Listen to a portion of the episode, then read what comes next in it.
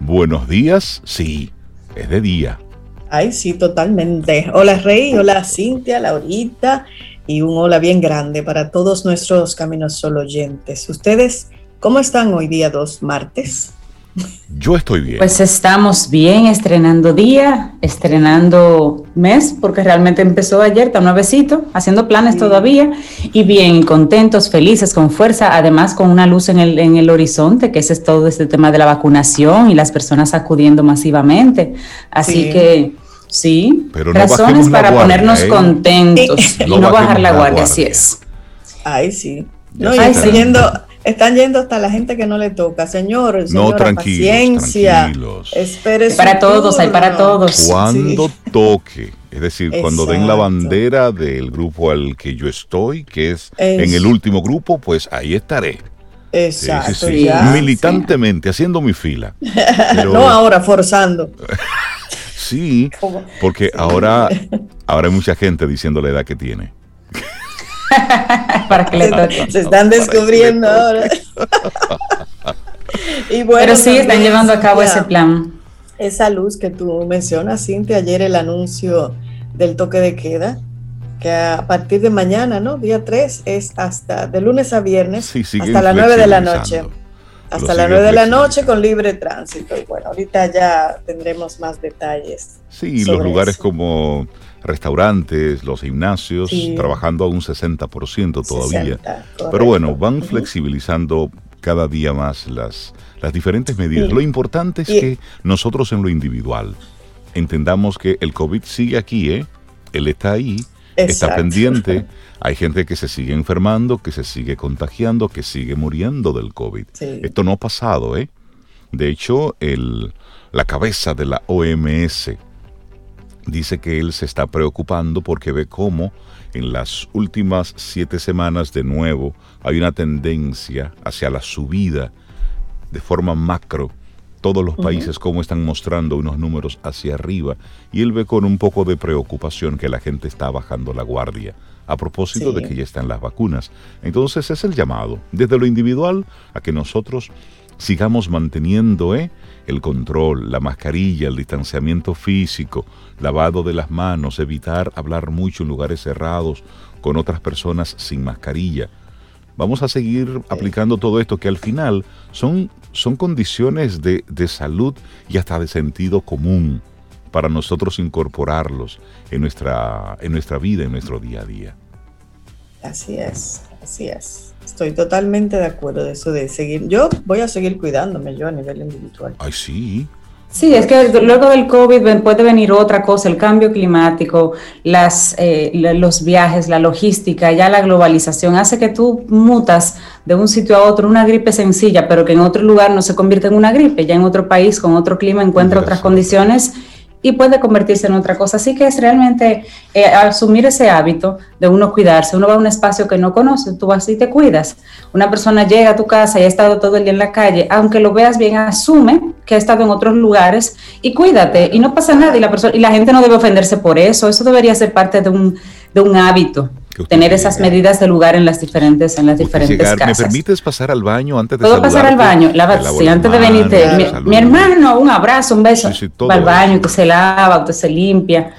Y lo hace usted también cuando va a casa de terceros o a, o a otros lugares. Y esto Lo importante es, exactamente, lo importante es que esto conecta muy bien con el tema que queremos proponerte para el día de hoy, que es el tema del día, Sobe Rey, hermosísimo. Como nosotros tres. Vamos, una, dos y tres. Querer, Querer Es estar. estar, Siempre. querer estar. Como nosotros tres aquí en Camino al. Sol, querer estar, qué hermoso. Eso, me encanta porque cuando tú te dices a ti mismo, es que yo quiero estar aquí. Cuando tú dices eso, lo verbalizas y al mismo tiempo eso es sincero, eso es honesto, pues tú cuidas, tú proteges, tú harás todo lo posible por llevar armonía. Eso es muy importante y esto va conectado con la actitud camino al sol. Sé sincero, porque de alguna forma eso se va a notar. Sí. Y es cierto. Así es que esos son los los pensamientos, las actitudes con las que hoy queremos conectar temprano contigo en nuestro programa. Son las 7, 7 minutos, es martes, estamos a 2 de marzo. Te recuerdo... Y queremos estar aquí. Y queremos estar aquí. Caminoalsol.do. También queremos que estés ahí en caminoalsol.do, conectando con los diferentes contenidos. Así es que hoy tenemos, bueno, como cada día, tenemos unos invitados especiales que tenemos la intención de que estas conversaciones que vamos a tener durante estas dos horas sean de tu agrado. Así es que buenos días y arrancamos Camino al Sol. Iniciamos Camino, al Sol. Estás escuchando Camino al Sol.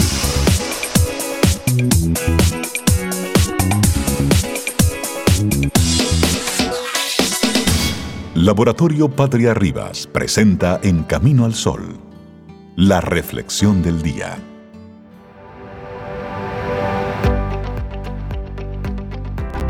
Y dice James Hunter, algo para tomar en cuenta, las mejores intenciones del mundo reunidas no valen nada si no van seguidas de acciones. Y gracias a todos nuestros amigos Camino a los Sol oyentes, los que están ahí, los que nos envían sus mensajes, sus comentarios, en diferentes formatos, en notas de voz, eh, nos escriben, nos mandan una fotografía que que, bueno, una imagen evoca mil palabras. Gracias por estar ahí. De verdad que sí. Y los piropos que nos mandan, Rey. Y los piropos y también sus comentarios tan acertados, es decir, sus observaciones sobre algunos temas que debatimos aquí. Gracias por ello. Sí. Muy atinados. Nutre tus intenciones reflexión. en lugar de tus expectativas. Iniciemos tú con la, con la reflexión. Bueno, te repetimos, nutre tus intenciones en lugar de tus expectativas. Y es que a veces nos quedamos esperando a que todo suceda como pensamos, a que nos traten como nos merecemos. El problema es que la realidad no se rinde a nuestra voluntad, no tiene en cuenta nuestros deseos. Por lo tanto, en lugar de esperar a que la magia ocurra por sí sola, más vale nutrir nuestras intenciones de actos y salir en su búsqueda. Somos expertos en crear expectativas, expertos en generar realidades ficticias que en un gran número de ocasiones terminamos por creer. ¿Quién no ha fantaseado con su futuro? Cuando yo tenga, cuando yo compre, cuando, yo, viva en, cuando yo sea. eso, es muy chévere. Eso, es, gratis, es muy chévere. si bien pensar con perspectiva es necesario, ¿cómo lo hacemos y qué tipo de relación mantenemos con ello, con esa perspectiva y con esas expectativas, es muy importante.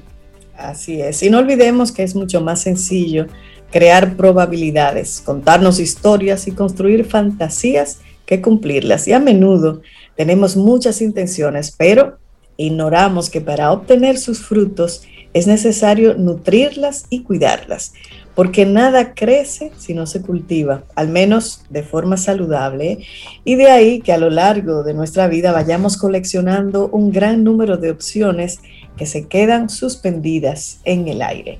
El problema es que vivimos pensando que la vida funciona como queremos y que los demás tienen que tratarnos como merecemos. Y eso ahora está, ya tú sabes, al pico.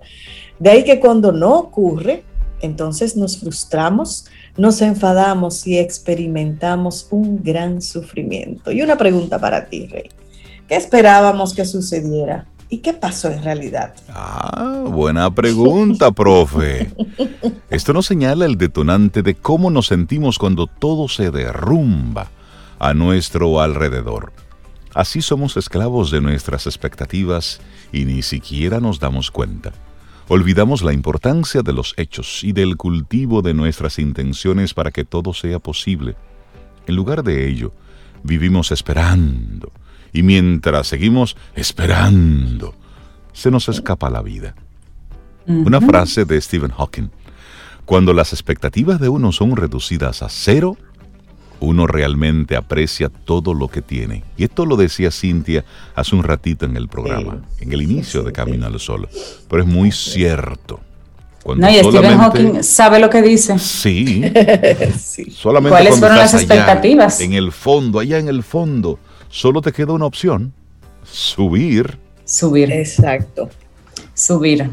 Bueno, y todo comienza por una creencia, esa que alimentamos en base a lo que nos han enseñado, hemos aprendido y aquello que pensamos que tendría que ser sobre el amor, sobre la familia, sobre el trabajo, sobre nosotros mismos.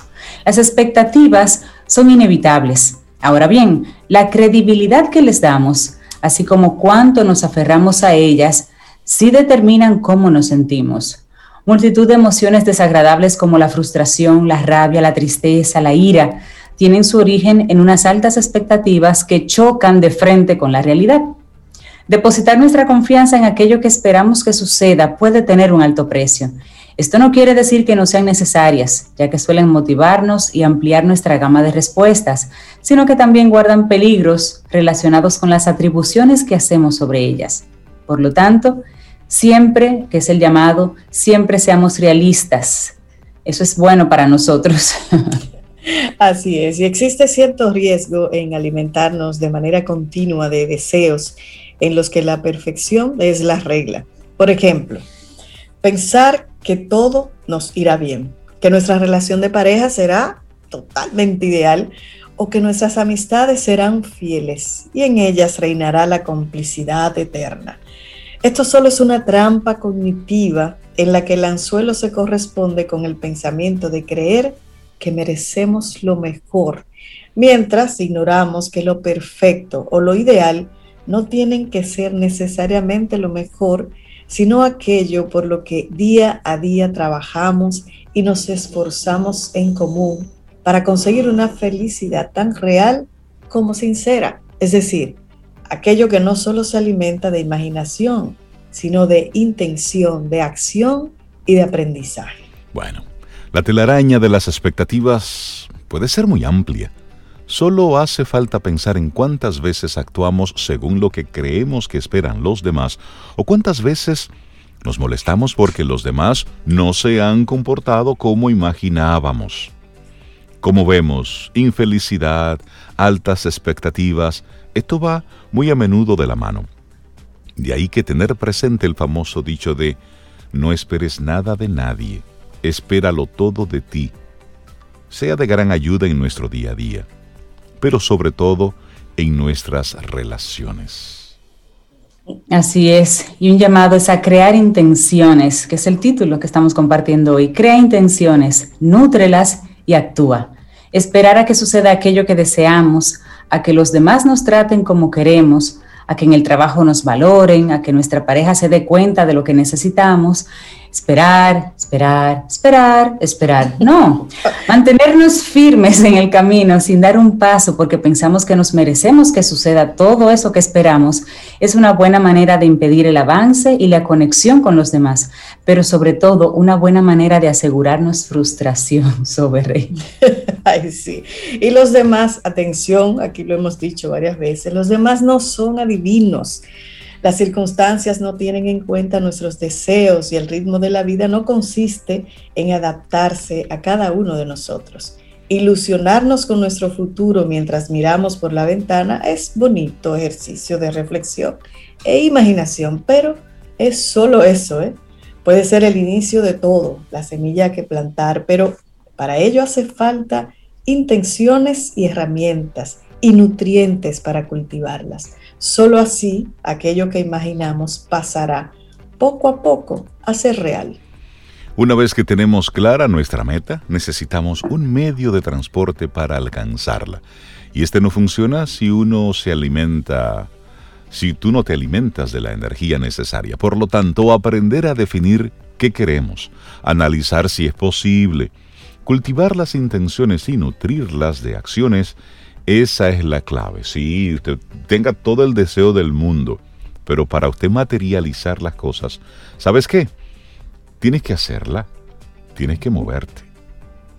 Así es, y no lo olvidemos, nada sucede ahí fuera por arte de magia. Como decía alguien, que lo único que cae del cielo es la lluvia. Nada sucede por arte de magia. El fuego de la pasión se apaga si no añadimos más leña y el motor que nos impulsa a seguir adelante no puede hacerlo si no tiene más gasolina. Así que, Gemma Sánchez, muchas gracias por ser la autora de esta reflexión del día de hoy. Nutre tus intenciones en lugar de tus expectativas. Sí, y tú sabes que a propósito de la, de la de esta reflexión que habla de que uno se crea historias en la cabeza, ¿verdad? Mm, sí. Imaginaciones. Ayer precisamente encontré una palabra que no conocía y la guardé. Placer por crear escenas irreales en la cabeza. ¿Sabes la palabra que la define? ¿Cómo? Nitofilia. La nitofilia. Es decir, Nitofilia. tú estás en gozo mental porque tú estás pensando, está creando escenas irreales mm, en ¿cómo? tu cabeza. Repite Eso la palabra. ni- nitofilia. Nitofilia. bonito suena. Mm, suena bonito. Pero cuán Sí. dañino es cuando te quedas Sí. enclavado Ate- ahí. aterrice. Aterrice. Laboratorio Bueno, Patria la Rivas presentó En Camino al Sol, la reflexión del día. Escuchas Camino al Sol.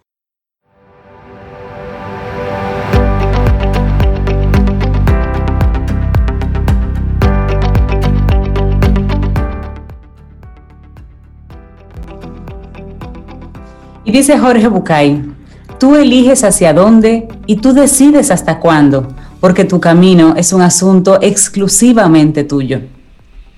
Ay, ay, ay, seguimos avanzando. Muchísimas gracias por conectar con nosotros. Y no lo dijimos al principio, pero queremos darle las gracias al Laboratorio Patria Rivas, que a partir de este momento estará con nosotros, eh, patrocinando el, el- el segmento de la reflexión del día.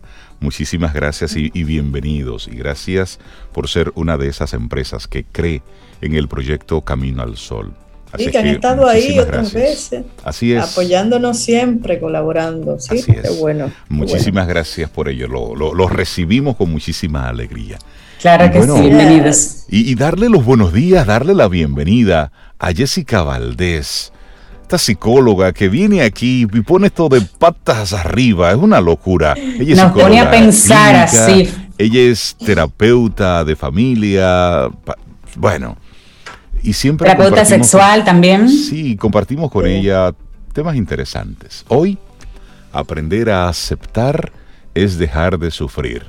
Póngase el cinturón y prepárese a escuchar a Jessica. Buen día, Jessica, ¿cómo estás? Buen Buenos día. días, ¿cómo están ustedes? Un placer escucharlos. Hola Jessica, igual Hola, para nosotros, Jessica. buen día. Gracias por esa introducción. Miren, hoy he hablado o he elegido hablar con ustedes el tema de la aceptación. ¿Por qué? Porque cumplimos un año con pandemia. Y es un buen momento para que la gente que nos escuche se pregunte si ya ha aceptado esta pandemia o si todavía está peleando con esta pandemia. Y, y hay gente que en un año no la ha aceptado, Jessica. Sí, hay gente que un año no lo ha aceptado, ¿Qué vamos a porque también es, es importante ver que la pandemia ha sido igual a un proceso de duelo, donde después de un año es la prueba de tu ver quién lo ha superado y quién no. Y yo quiero decirle a todos los que nos escuchan hoy, ¿qué es aceptar? La gente habla mucho, yo tengo que aceptar, pero tengo que aceptar es algo fluido, porque aceptar es que tú reconoces que hay situaciones en la vida que tú no puedes cambiar y tú lo aceptas sin quejas y sin excusas. Hay cosas en la vida que se pueden cambiar, hay otras que no se pueden cambiar. ¿Qué tú no puedes cambiar? Tú no puedes cambiar una catástrofe natural, tú no puedes cambiar tu cuerpo, por ejemplo, tu estatura, tú no puedes cambiar a tu pareja, tú no puedes cambiar decisiones laborales en una empresa. Mira cómo soy la pone la cara de oso, mira, tú no puedes cambiar a tu pareja. Oh, la Claro, y altura ahí- con unos tacos, Jessica, las parejas. Bueno, pero no poder cam- cambiar, ay, me encanta el ejemplo que tú pones, porque aceptar es aceptar como yo soy, pero ampliando mi foco, que yo Ah, puedo yo darle pensé que era, toques, ya entendí el verbo cambiar, cómo lo estás usando. Ok. cambiar con el enfoque Uno por otro. toque. Tú dices de cambiar, de modificar uno mismo. Tú De esencia, la exacto. esencia. Ya, la aclarar. esencia. Entonces, muchas veces hay cosas en mí que yo no acepto, pero si tú no lo aceptas, lo que te toca es sufrir, porque es importante también saber la diferencia entre sufrir y dolor. El dolor es inaceptable, el dolor yo no lo elijo, pero el sufrimiento es opcional, porque el sufrir es algo que yo decido cargar. Es como una tortura que yo me impongo cuando siempre tenemos la opción de salir. Con esta pandemia que estamos viviendo, que es aceptar, aceptar que yo no lo puedo cambiar, pero dentro de lo que tengo, ¿qué es lo mejor que yo puedo hacer este escenario? ¿Qué es lo mejor que yo puedo vivir? Porque recordemos que cuando no aceptamos vivimos con culpa, con arrepentimiento, con tristeza y con desesperación. Sin embargo, cuando yo acepto, hay en mi flexibilidad, porque empiezo a ver que puedo hacer otras cosas. Cuando yo acepto también hay alegría, porque yo puedo ver de lo que yo soy capaz. Y cuando yo acepto, yo reconozco que yo puedo renunciar, que yo puedo irme, que yo puedo abandonar. Muchas veces estamos en situaciones como si no pudiéramos hacer nada, pero sí podemos porque tienes la opción de renunciar o de potencializar eso donde estás.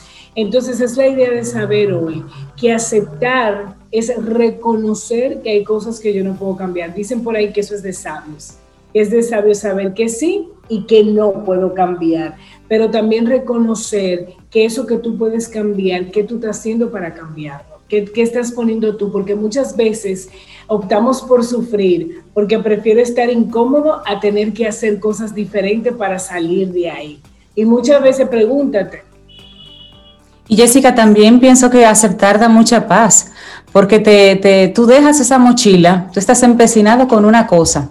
Cuando tú aceptas que tú no puedes con eso, tú sueltas esa mochila y miras las que están alrededor y tomas otra que sí estaba ahí, pero como tú estabas empecinada con una y hasta que no la soltabas no podías ver más allá, pero aceptar da paz, porque realmente es una carga, como tú dices, permanente. Y lo que tú dices también, llega un momento entonces que cuando tú aceptas, tú dejas de luchar con la vida. Tú dejas de tener esa lucha, en esa resistencia, porque es, es importante también, sinónimos de aceptar es tolerar, superar, amar, reconocer. Cuando yo reconozco algo, ya yo lo estoy aceptando. Yo reconozco que eso es así. Yo reconozco que esto va a durar un tiempo. Yo reconozco que él me dejó. Yo reconozco que este trabajo no me, no me llena la vida. Eso es aceptar. Aceptar es, bueno, yo sé que Cintia tiene su carácter, pero yo voy a trabajar con Cintia, yo tengo que tolerar su forma de ser. Aunque no sea lo que yo quiera, pero tengo que tolerar lo que a mí no me gusta porque no quiere decir que tú estás mal. Igual que aceptar es amar. Cuando yo te amo, yo te acepto como eres, pero también importante en la aceptación. La primera persona que tienes que aprender a aceptarte es a ti mismo. A veces yo no puedo aceptar al otro porque no me soporto a mí. Aceptar mis flaquezas, aceptar mis tristezas, mis debilidades, etcétera. Entonces, muchas veces también cuando yo acepto, yo invierto mi energía en lo positivo, en lo bonito, en el cambio cuando yo estoy en la queja y en la excusa, ¿por qué esto tiene que ser así? ¿Por qué esto no puede cambiar? ¿Hasta cuándo va a ser esto? Me estoy amargando, me estoy enfermando conmigo mismo.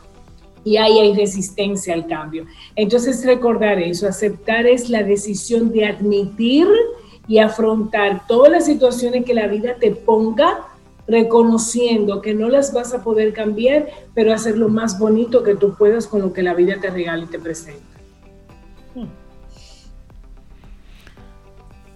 ¿Ven lo que les digo? Es decir, ella llega, lo alborota todo Sí, y luego hay un silencio. Porque esto es, una, esto es para nosotros reflexionar. Cuando nos damos cuenta que como sociedad no hemos eh, aceptado todo esto de la pandemia, cuando desde que hay un momentito de flexibilización salimos todos disparados a la calle. Cuando gritamos a través de las redes sociales, pero ¿y hasta cuándo? Cuando Sí. nosotros hacemos lo imposible por ponernos la vacuna primero. Es decir, cuando no entendemos que esto es un proceso y que dentro del proceso hay unos tiempos, hay unos plazos y hay cosas que cumplir. Y esto eh, aplica absolutamente para todo, Jessica. Aprender a aceptar, por eso el, el tema de hoy es sumamente importante, porque cuando no aceptamos ya estamos sufriendo, porque estamos con esa expectativa, que era la reflexión nuestra anterior, estamos sumidos ahí. Jessica, si yo vengo de un ambiente familiar en el que voy dándome cuenta que papá, mamá, mis entornos, todo lo que donde yo fui criándome, estaba el inmediatismo. El quiero esto, quiero esto y lo tengo a todo, a todo, a cualquier precio. Y estoy escuchándote y entiendo que aprender a aceptar es dejar de sufrir y entender que no todo sucede a la velocidad del deseo. ¿Cómo yo manejo la frustración? ¿Cómo yo manejo eso que siento por dentro, que me carcome y que me invita a hacer cosas imprudentes precisamente por no, por no aceptar? Hay que, porque el primer, lo primero que hay que aceptar es que yo no voy a poder tener todo lo que yo quiero.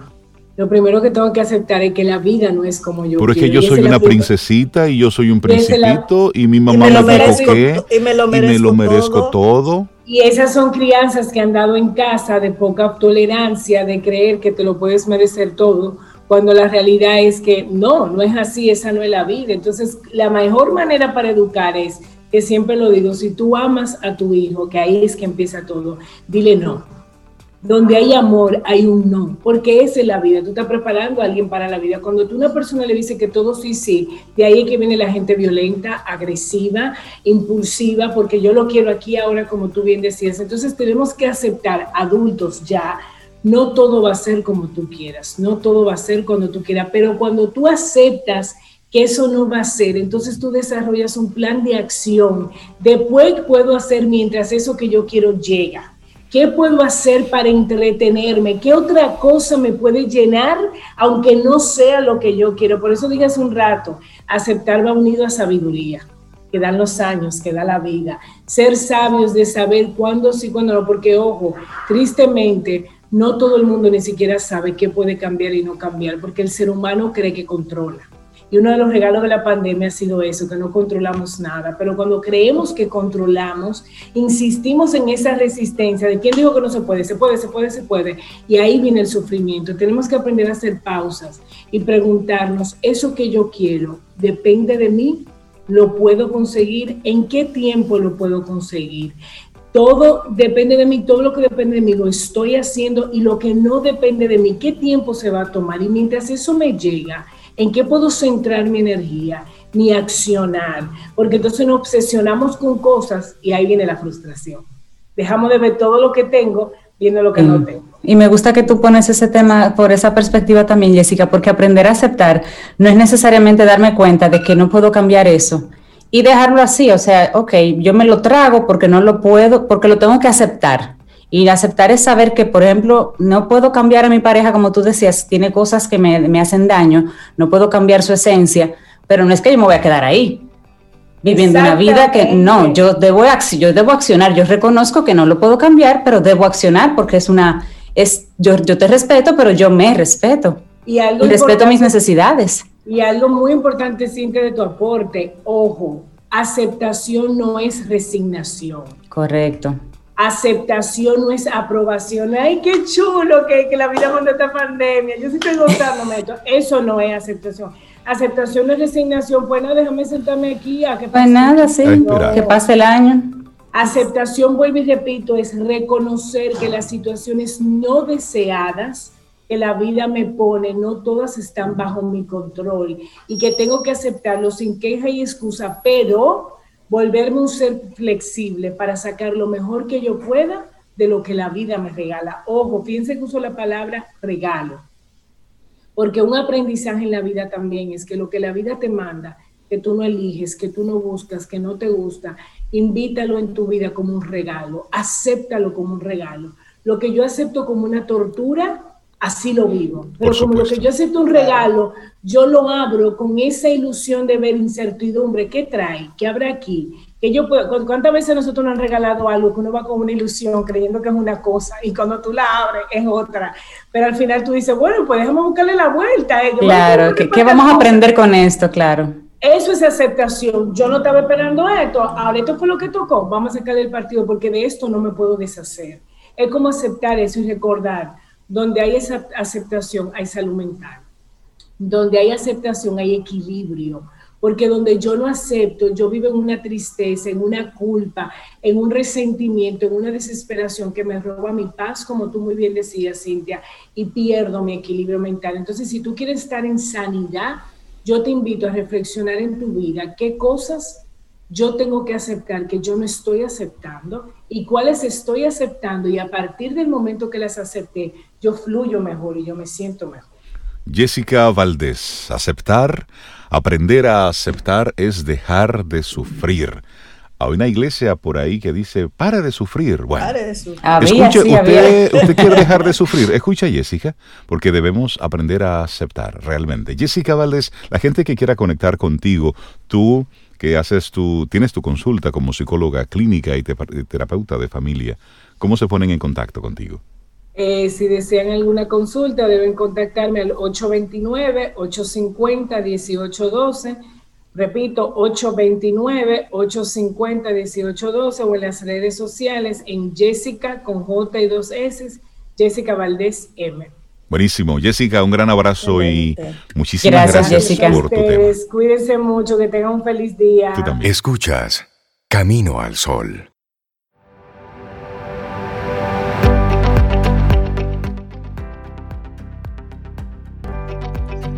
Al eliminar la duda y confiar en tus sentimientos intuitivos, liberas un espacio para que fluya el poder de la intención. Una hermosísima frase, Wayne Dyer. Y le damos los buenos días, la bienvenida a Isaías Medina. Agarra el bolsillo, que va a papeleta para el suyo. Llegó Isaías a decirnos cómo. Buen día, Isaías, ¿cómo estás? Hola, Isaías. Hiper, mega, ultra, archi, bien, arrancando marzo, señores, ya el último mes de este primer trimestre. Esto va como caña para el ingenio. Siempre ha sido así, ¿eh? Sí. Cuando yo hablaba con la abuela mía que hacía historia de hacía 60 años, me parecía como algo de historia patria. Pero la vida siempre no se detiene, esto no tiene botón de pausa. Esto es continuo, pero estamos bien, muy bien, viendo el mundo pasar, todas las situaciones y buscando las oportunidades, porque siempre las hay y muchas, más de las que nosotros sospecharíamos. Hay muchas, muchas cosas interesantes que están sucediendo desde lo económico, desde, desde lo personal, desde lo espiritual también. Las grandes crisis hacen que ah, tengamos una especie de mini despertares. Sí, los tropezones hacen que tú levantes el pie, es la realidad. y hoy hablaremos de cuatro necesidades básicas que influyen en las ventas. Sí, señor, sí, señor, eso ustedes saben que ese es nuestro, nuestro enfoque en los últimos que 25 años, hablando de cómo de verdad se pueden hacer negocios Miren, hay negocios de todo calibre. Muchos quieren hacer negocios multimillonarios, por supuesto que se pueden hacer, o tener grandes corporaciones, esos son ideales de, mucha gente. La realidad es que para hacer una gran empresa hay que durar mucho tiempo y esforzarse razonablemente, ¿sí? Razonable. No voy a decir como los gringos, el trabajo duro, duro, duro. El trabajo suficiente me parece que es eh, lo mínimo indispensable, el trabajo duro, quizá no tanto más inteligente, pero sí consistente, eso sí. Y para crear negocios ya ustedes habrán sospechado de que se necesita capital, ¿verdad? Eh, hay veces que me muero de la risa viendo algunas propuestas que hay. ¿Cómo usted desarrolla un negocio sin dinero? Cuá, cuá, cuá. Eh, no existe. Claro. Lo que sí existe es la habilidad, la ingeniosidad, donde usted sí puede administrar los pocos recursos que usted tenga y dependiendo de sus grandes objetivos, que tan ambicioso sea usted, pues entonces a ese nivel usted va a tener que eh, arremangarse, ¿verdad? Los pantalones y decir, ok, vamos a buscar inversionistas, vamos a, hacer cosas eh, para conseguir una capitalización y bueno, y seguir. Obviamente en ese proceso hay gente que tiene que confiar en uno, tienen que ver un producto robusto, tienen que ver un valor agregado, algo diferenciador. Ustedes saben que en nuestro país eh, la cuestión de la imitación está a la orden del día, ¿verdad? Es decir, solamente basta con que un colmado le vaya bien, para que le monten uno al frente. Pero ahí mismo. Ya lo sabes, sí, así es. Pero sucede en todo, ¿verdad? Sucede. Nosotros tenemos colaboradores, ¿verdad? Que eh, llegan muy junior, están haciendo el trabajo, eh, aprendiendo, y nosotros obviamente de la mano, juntos, codo a codo, a la vuelta de tres años, súper, aprenden el negocio. Pues obviamente, ¿qué hacen? Me voy y hago mi propia tienda. Y eso no está mal eso es así que se desarrolla eh, el mundo de los negocios también, ¿verdad? Porque hace que eh, en esos pequeños momentos de crisis, de entonces el, que se siente con mucha experiencia, pues entonces se reinventa, eh, modifica ciertas cosas. Ahora tenemos cosas maravillosas donde el emprendedurismo, como está a la orden del día desde hace ya cuánto, siempre ha existido, ya lo hemos dicho, ahora es que está un poco de moda por aquello de que la política ha visto una como una especie de filón para poder reestructurar toda su política y qué bueno que la gente se interese en hacer sus propios proyectos y eso es lo, el emprendedurismo moderno. Entonces, hemos descubierto en este, en este viaje de saber o tratar de entender cómo lo han hecho otras, otras empresas u otros países, otros modelos de negocio. Y entonces parece que hay como una especie de, de ¿cómo se llamaría? De, de eje transversal que impacta a todos los negocios. El que me está escuchando, si tiene un negocio, es gerente, es dueño, bueno, esto le va a venir como el anillo al dedo para remirar otra vez lo que está vendiendo y cómo lo está vendiendo. Y si eres vendedor, obviamente para entender un poquito más de qué se trata esto. Entonces resulta que hace ya unos años, hace ya unos, ¿qué? 10 años, quizá 15 años, Nicky Norian y Paul Loren, que son dos investigadores, profesores de la Universidad de Harvard, sacaron un libro maravilloso, se llama Driving.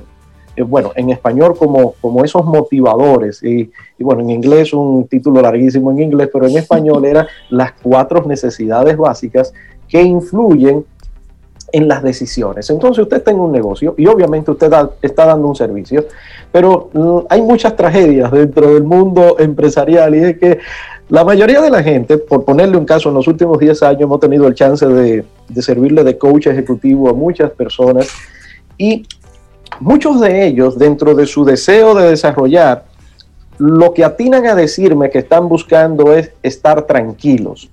Entonces, ok, entonces la respuesta típica es que te va a tener que morir. ¿Verdad? Porque es, incompatible estar quieto y estar dueño de estar negocio, quieto. estar tranquilo, estar tranquilo, estar quieto y estar vivo.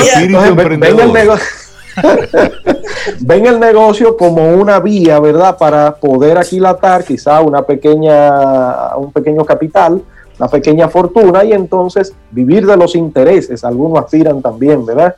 Entonces, pero esto viene a cuento porque Muchas veces los negocios no van como nosotros queremos.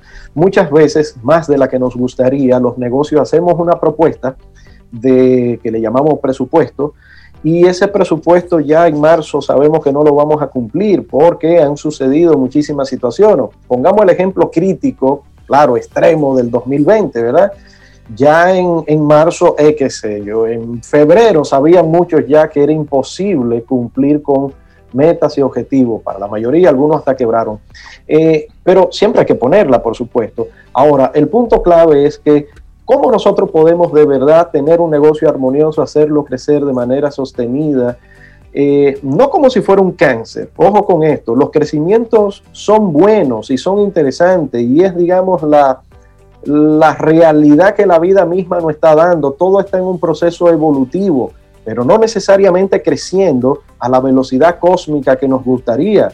El crecimiento loco es lo que le llamamos cáncer, ¿verdad? Entonces, no, no estamos buscando eso. Estamos buscando de crecer, de sostener una estructura, de, de mejorar lo que tenemos, de que las personas que están con nosotros se sientan más plenas, se sientan más vivas, sientan que de verdad están dando algo en su vida, algo por por hacerle la vida más fácil a otro. Eso es lo que uno trata dentro del mundo de las ventas, ¿verdad? Por eso el vendedor debería sentirse orgulloso de tener esas habilidades, de tener un producto que es viable, bueno, que resuelve un problema. Y nosotros como esa bisagra, el vendedor, los vendedores somos biságaras, ¿verdad? Entre una necesidad que existe por allá y una empresa, producto, servicio que resuelve esa necesidad.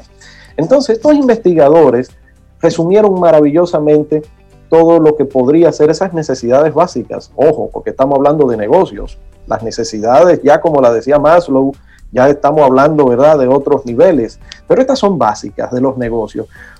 Queremos adquirir cosas, el ser humano quiere adquirir. ¿El qué? De todo, desde lo físico hasta el estatus, el poder, eh, qué sé yo, objetos de influencias, ¿verdad? Un reloj, porque un reloj marca X genera un tipo de, de locura infernal, un objeto de deseo tan impresionante, porque es una necesidad del ser humano adquirir.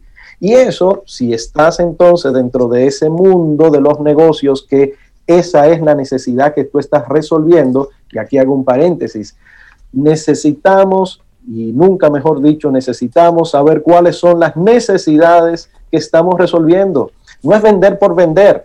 un colmadero está resolviendo una gran necesidad. Por supuesto que él no lo piensa como lo estamos hablando, él lo piensa como que hay que generar un inventario, meter cerveza, meter refresco, Exacto. salchichón y arroz y dale para allá que la gente va a venir y te va a llamar.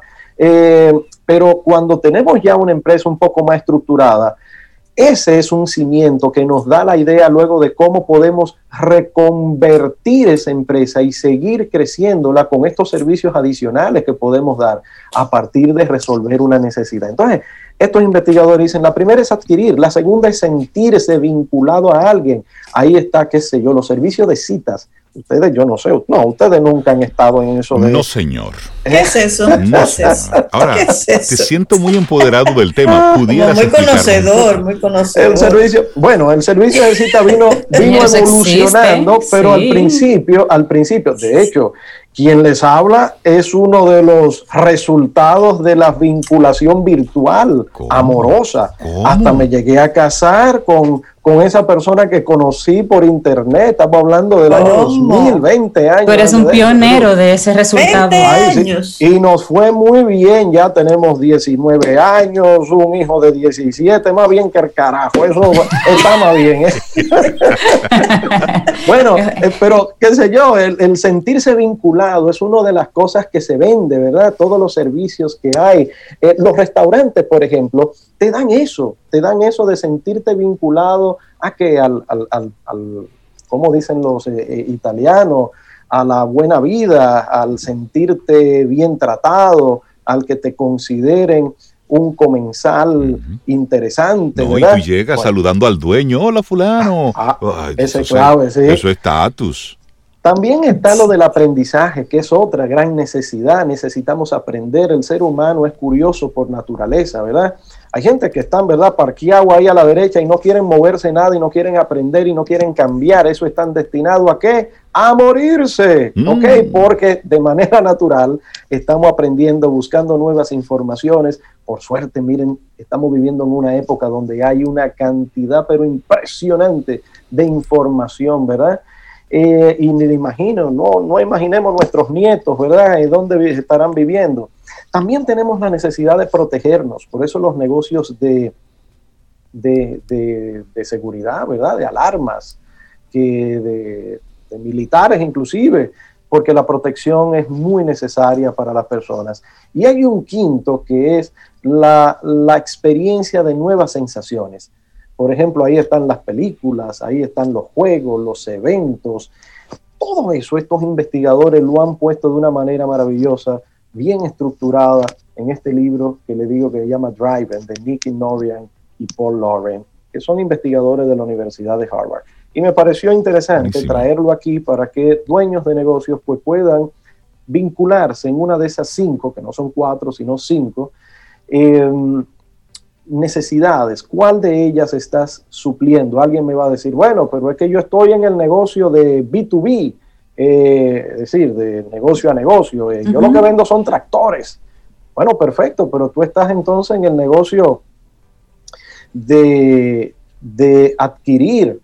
Por ejemplo, cuando tú procesas una tierra con un tractor, entonces estás trabajando toda la tierra y está en el mundo de la agricultura, tú estás buscando que la gente tenga esa necesidad de adquirir lo que se necesita, junto con la de sentirse vinculados y un restaurante, Totalmente. eh, ¿verdad? Es- entonces es- estás en ese negocio. Me parece interesante que hagas ese ejercicio, que el empresario, el emprendedor, entienda qué está detrás de lo que hace. Es decir, el resultado final de lo que tú haces, de tu esfuerzo, de tu locura, ¿a quién beneficia? Te beneficia a ti, a tu equipo colaborador, desde el punto de vista financiero, pero ¿qué está cubriendo? Y eso entonces le da un sentido diferente a lo que tú estás materializando en ese Sin momento. duda, lo- los babilonios, señores, de hace 5.000 años, bueno, estoy exagerando, 4.000 años, eh, bueno, mil años menos, mil años Eh, más. no, no vamos a discutir por eso. ¿no? Pequeñeces. Por par de miles. La no. tenían clarísima. Esta gente fueron los inventores del comercio, del vínculo, de,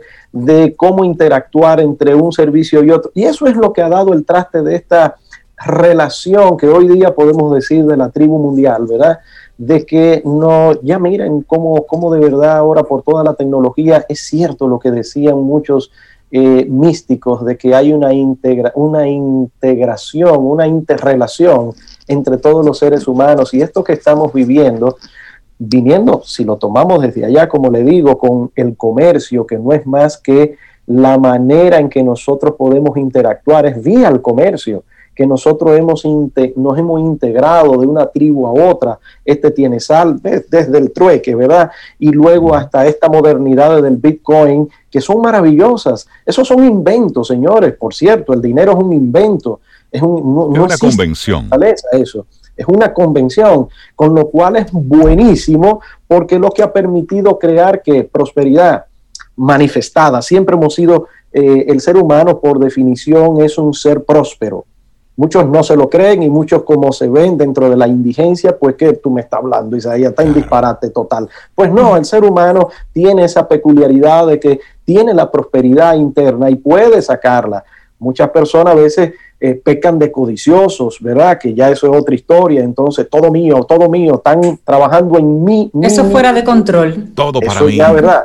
Eso es, eh, eh, pero eso es otra historia. El tema es de que cada ser humano tenemos esa facilidad de poder reinventar lo que tenemos ahora mismo y sacar a flote esa prosperidad que está dada desde siempre. Y gracias al comercio tenemos ese chance de explorar eso. ¿Qué tienes tú que ofrecer? ¿Qué tienes tú que ofrecer? Y ahí nos vamos ya al nivel del servicio, de ayudar a que otra persona resuelva su situación mental, emocional o física. ¿sí? Y gracias al comercio tenemos a Isaías Medina aquí con nosotros. Cada martes hablando temas tan interesantes. Isaías, que tengas un excelente día. La gente que quiera conectar contigo, Correcto. Eh, ¿cómo puede hacerlo? Bueno, nos pueden llamar 829-884-3600. También pueden entrar en isaíasmedina.net, ahí hay mucho material que pueden bajar, que pueden, eh, sí, eh, sería de ustedes, gratis, gratis. Estamos eh, tirando la puerta por la ventana. ¿sí? Isaías, que tengas un excelente día. Ten un buen día, un buen despertar. Hola. Esto es Camino al Sol. Camino al Sol.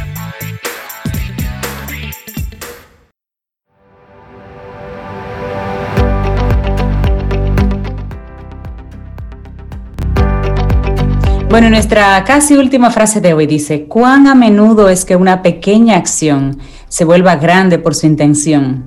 Y además, ¿con qué frecuencia una gran acción se hace pequeña cuando conocemos la intención? Abdullah Mubarak.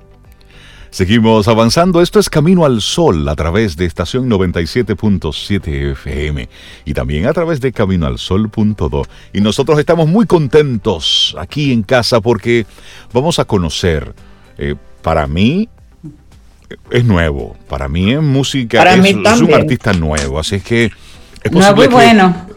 pero bueno y nuevo para nosotros. Darle los buenos días, la bienvenida a Javid Salcedo, vocalista, compositor y segunda guitarra de Javid y Ararey. Buenos días, Hola Javid, y bienvenido a Camino al Sol. ¿Cómo estás? Un abrazo a todas las los sintonizantes de Camino Al- al Sol. aquí. A los Camino al Sol oyentes. Así Tienen llamamos. su nombre, sí, tienen su nombre. A los Bienvenido. caminantes. Bueno, y Javi Ararey fue la música que con la que estrenamos el programa del día Porque de hoy. despertamos a todo el mundo. Correcto, era de esta banda que interpreta música fusión. Y bueno, aquí se baila fue el título que escuchamos tempranito a las siete y pico. Esa soeda no es fácil, así nos despertó. Javi Salcedo, Javi y Ararey, cuéntanos un poquito acerca de ustedes como, como banda y la música que hacen. Y mira, eh, realmente el proyecto empezó a través un proyecto de investigación que inicié hace ya unos 6, 5 años, eh, una investigación de campo a través de la isla eh, sobre los ritmos tradicionales de aquí.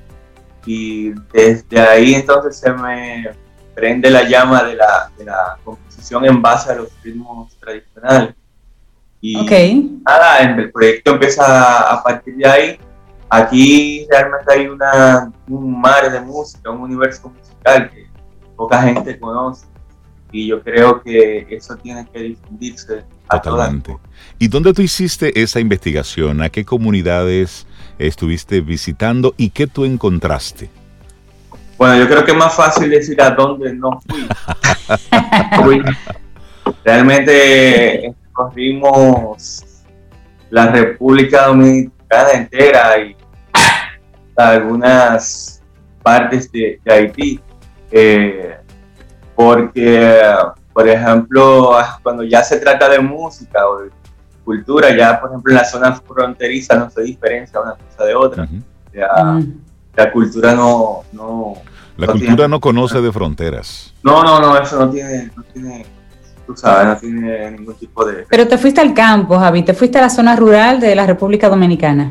Sí, y realmente hay muchísimos, yo diría que los focos principales musicales que hay son Villamella es uno, eh, San Juan de la Maguana es otro, eh, otro podría ser también la zona de Baní, eh, Samaná, en Samaná hay otro, San Pedro hay otro, bueno, pero yo diría que los principales son los de Villamella y Baní y San Juan de la Maguana. ¿Y qué tú Para no encontraste ahí? ¿Qué, qué tú encontraste, Javid, en esas comunidades?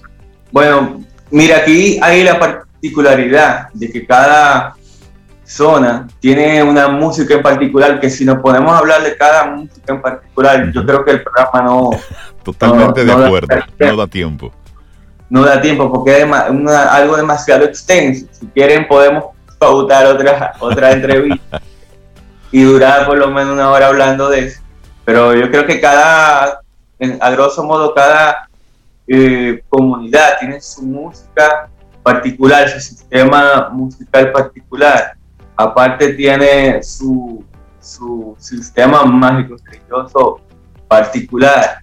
Entonces, cada uno es riquísimo. Por ejemplo, en la zona de Villamella, solamente en la zona de Villamella, eh, en una parte específica de Villamella, hay como algunos seis o siete ritmos que la particularidad que, na- particularidad que nacieron ahí, o sea, son autóctonos de ahí. Y por ejemplo, José Duluc dice que, que Villamella debe ser una de las zonas más densamente musicales del planeta Tierra. Y yo estoy de acuerdo totalmente, porque no tanto que se tocan diferentes géneros, que nacieron ahí. Y eso es una gran riqueza y prácticamente eso se desconoce en el país. Y si no podemos mencionar género o, género o estilo, yo te digo que ahí se toca salve, se toca pri se toca palo cañuto, se toca congo, se toca, están los serenateros, eh, se toca son, que no es ob- obviamente original de, de- de- de este país, pero también se toca. Y así no podemos mencionar muchísimas cosas. Eh, realmente, por ejemplo, el Congo son patrimonios de la, de la humanidad. de la bueno, humanidad. eso también fue un gran avance, que se hizo patrimonio.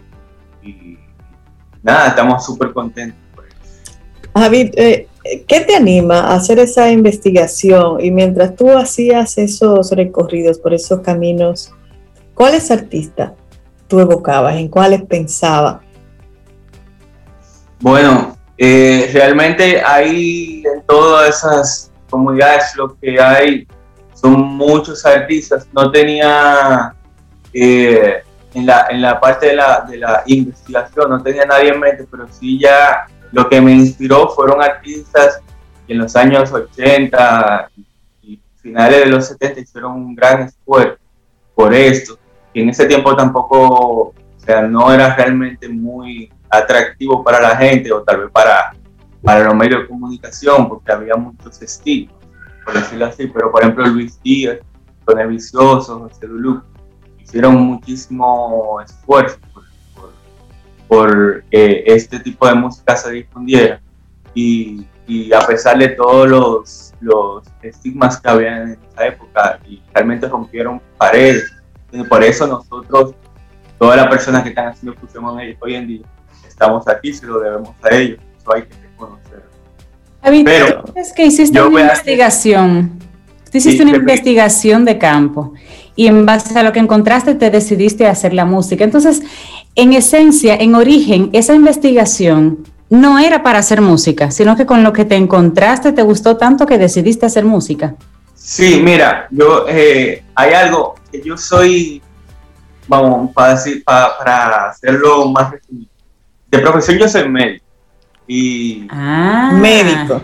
El doctor Javid, señores. Por eso era que yo quería saber qué lo motivó a hacer una investigación. Yo dije, o es músico, o es un enamorado del. Ya. Entonces, tú eres médico. Sí, de profesión soy médico, pero realmente a mí lo que me llamaba la atención de la medicina era más la parte de, vamos por decirlo así, teórica. yo quería entender cómo era que funcionaba el cuerpo, la mente, ese tipo de cosas. Y bueno, al final de la carrera me fui dando cuenta como que eso no era lo mío. Y eh, soy también artista plástico, o sea, desde pequeño. Y yo fui buscando recursos visuales a, los, a las comunidades realmente fue recursos visuales para mi arte, porque yo pensaba que yo me iba a dedicar a, la, a, artes, a las artes plásticas toda mi vida. Pero cuando voy me encuentro que lo más fue, que realmente lo, lo, lo, lo que me voló la cabeza, así, fue la música. Y yo, wow, pero ¿qué, es esto? O sea, yo siempre tocaba también, pero no lo hacía como de una manera formal. Pero cuando yo empecé a escuchar todos esos ritmos, entonces se me prende una llama y, y, digo, wow, pero es que esto no se puede quedar así, esto, es demasiado grande, esto lo tiene que conocer todo el mundo. Y realmente me inspiró bastante todo eso que hay aquí. Y, y, nada, básicamente fue por ahí el asunto. Javid, ¿y Los beneficios de una mente flexible. ¿Cómo la gente ha ido recibiendo la música que tú has ido creando con tu grupo? ¿Quiénes componen eh, eh, Javid y Ararey? Y la primera pregunta es súper bien, súper contentos estamos. Eh, muchísima gente nos ha, nos ha dado la, el feedback. O sea, esto ha sido de verdad eh, muy gratificante para nosotros eh, poder compartir este tipo de música que no es nuestra, sino que es lo que hay en el país. O sea, es la música de nosotros pero no de nosotros como banda, de nosotros como nación. Claro. Y, y realmente nos sentimos súper orgullosos de eso. La otra pregunta eh, se me fue, repito, me la ¿Quién es? Ah, los componentes de la banda. Exacto. Sí, sí. Son músicos de los cuales que me siento súper también orgulloso, porque por ejemplo yo no soy músico eh, de escuela, pero todos son prácticamente músicos súper estudiados está como vocalista también, corista, está Laura Bonifacio. En la percusión está Marcos Arias. Eh, la, también en percusión está el maestro Baristo Moreno, que, es realmente un personaje muy importante, porque es uno de los músicos tradicionales más importantes de la zona de Villamella. O sea que no, ese lo, lo, fuimos a buscar allá para que aportara un poco. Eh, y, o sea, la historia de Baristo es muy, muy interesante porque yo le caí atrás de Baristo, enseñarle que yo sabía tocar lo que, tocaba. y al principio él no me hacía caso.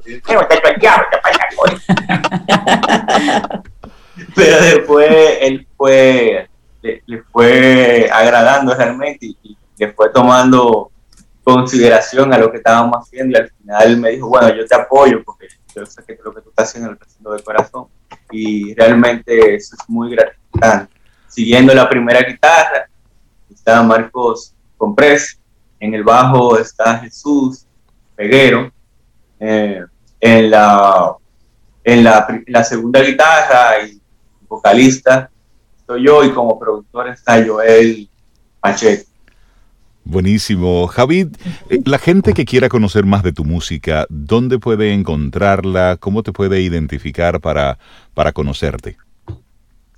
Sí, mira, ya el álbum está en todas las plataformas digitales, Spotify, Apple Music, eh, YouTube, todas las plataformas las pueden encontrar como Javid y Ararey y el álbum se llama Aquí sí se baila. También puedes, pueden ingresar a nuestra cuenta de Instagram, que es javid.ararey, y ahí informarse de todos los detalles pronto viene algo súper interesante, así que pueden eh, revisar la página de Instagram y también escuchar el disco. Eh, aparte en YouTube hay un live session que hicimos, publicamos hace unos dos o tres meses, creo que dos, dos, meses, eh, que está súper, con una calidad de básicamente de, película. Qué bien. Eh, Buenísimo. amigo. Bueno, pues nosotros contentos de conocerte. Javid Salcedo, vocalista, compositor, segunda guitarra y bueno, el alma de Javid y Ararey. Y los demás están ahí apoyándote. Y qué bueno que todo surgió como una investigación. Y fruto de ese descubrimiento, mm, te diste cuenta que no podías quedarte con eso, que tenías que gritar eso a los cuatro vientos. Y gracias por escuchar ese llamado. De verdad que sí. Pues un abrazo a todos y gracias por la invitación y, nada, oigan eso, que eso es realmente lo que nosotros tenemos y no lo podemos dejar a un lado, al contrario, hay que resaltarlo por todos y gritarlo a voz, ese es nuestro orgullo. Totalmente. Zoe. Así es. Llegamos al final de nuestro programa Camino al Sol y nos despedimos con la música de Javid y Ararey. Del doctor Javid. ah, del doctor. un abrazo, un gusto conocerte, Javid. Y el mismo Javid fue que sugirió la canción con que nos vamos. Se llama Silencio en lo Moreno. Me gusta. Lo Moreno es un día de Villamella para que tengan sí. un abrazo. Un lugar de Un abrazo. Bueno, lindo día. Y esperamos que hayas disfrutado del contenido del día de hoy. Recuerda nuestras vías para mantenernos en contacto. Hola arroba caminoalsol.do. Visita nuestra web y amplía más de nuestro contenido. Caminoalsol.do. Hasta, una, próxima, edición. Y pásala bien.